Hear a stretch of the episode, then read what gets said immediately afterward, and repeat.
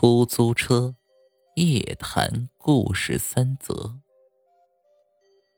众所周知，出租车司机总能遇到形形色色的人，可是谁又知道，他们也遇到了形形色色的鬼魂？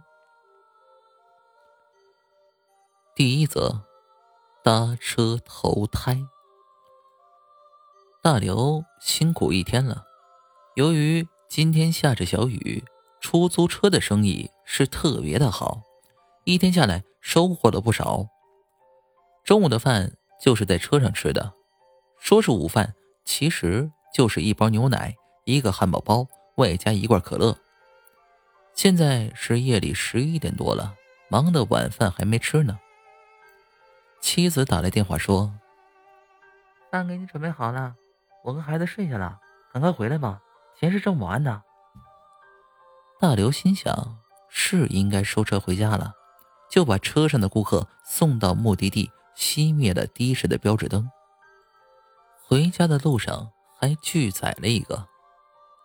他家在城市的郊区，路过一片开发商等待开发的荒地时，汽车惨白的灯光中，看到。雨中两男一女在冲他招手，每个人手中都晃动着一张百元人民币，其中一个胖胖的家伙还跑到路的中央。大刘心想，在这里他们是打不到车的。再说顾客是上帝，这收入还这么可观，我再接一趟。今天去掉城门也就挣了三百多块钱儿。先看看他们到什么地方再说。于是大刘踩的刹车，把车停下了。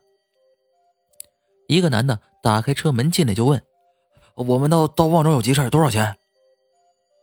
平时到旺庄也就是五十元左右，因为天黑雨大，大刘觉得晚上去太远太偏的地方不行，就不想接这个生意了，就说道：“啊，我收工了，你们找别人车吧。”我们给你三百，快跟我去。三个人急忙上了车，路上谁也没说话，他们只是一个劲儿的督促大刘开快一些。平时上三个人的车，他的车能感觉到重量，这次没有感觉，可能是大刘自己觉得疲惫的缘故，就没有理会。到了旺庄。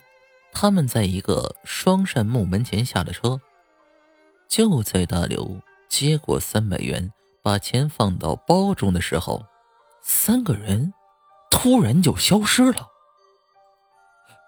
怪了，人呢？大刘下意识的看了一下车上的钟表，是半夜零点整。他打了一个寒颤，调转车头，飞快的回家了。第二天，大刘整理昨天收入，准备出车，突然发现，昨晚收的三张钱是冥币。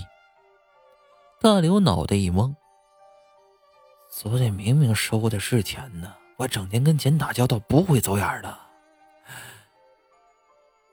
当天没有生意的时候，大刘驾车到昨天三个人下车的那家门前，主人正好在家。就把昨天的事情说了一遍。